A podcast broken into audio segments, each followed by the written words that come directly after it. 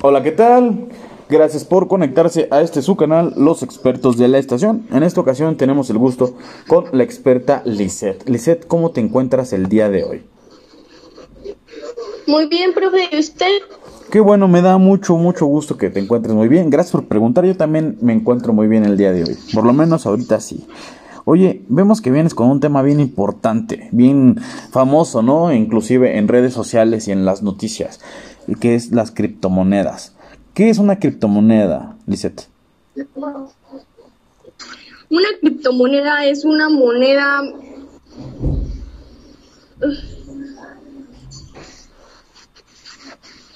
Espérenme, profe. Sí, no te preocupes, no te preocupes. Ya. Espérenme. Claro. Una criptomoneda es una mina de oro, es una moneda digital, entre ellas las más conocidas es la Bitcoin, que esa vale en adelante de 30 mil dólares por unidad. Ok, vaya. Este, se dice que en mediados de abril la criptomoneda llegó a valer entre 50 y 64 mil millones de pesos o dólares, dependiendo en qué tipo de la región esté. Este, es, criptomonedas sirven para realizar pagos y recibir pagos. Eh, y una de sus grandes cualidades es que obtienes el dinero en cuestión de segundos. Este, una desventaja de ellas es que no la resguarda ninguna institución. Si Ah, fraude, ahí no tienes a quién reclamarle. Entonces, en este caso, pues, exacto, como tú lo dices, ¿no? O sea, si hay un fraude, ¿a quién le reclamas? A nadie. Me sorprende la cantidad del valor por unidad, ¿eh? O sea, está grandísimo. Ya sabemos entonces qué es una criptomoneda y cuál es la más común. Eh, ¿Cómo podemos emplear estas criptomonedas? ¿Para qué sirven?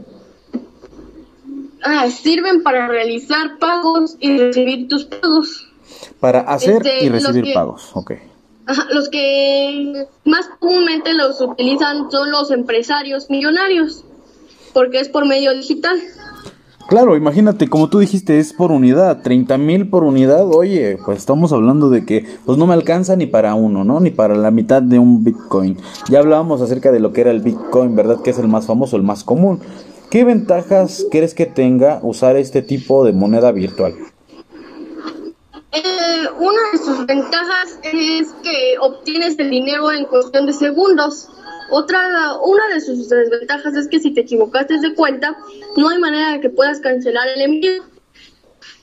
Y pues una ventaja y desventaja es que no la protege ninguna institución y si otra persona te hace fraude no tienes a quién reclamarle.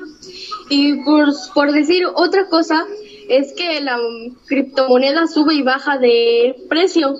Hay muchas personas de pocos in- ingresos Claro. que han comprado la criptomoneda cuando está barata y la cambian cuando están millones.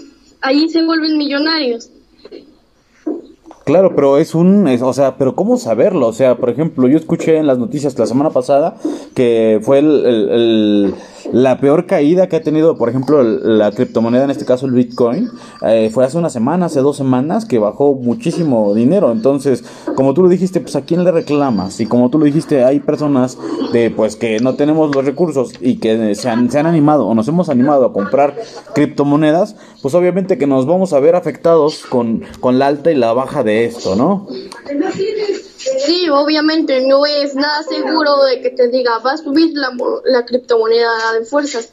Ella sube y baja, no te avisa va a subir o va a bajar, dependiendo por el dólar. Si el dólar sube, la criptomoneda sube, pero comúnmente el dólar sube, este, eh, lo podríamos decir por pesos, pero la criptomoneda sube por millones.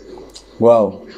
Vaya, y vaya que es asombroso escuchar tan solo hablar de millones, se escucha tan cercano.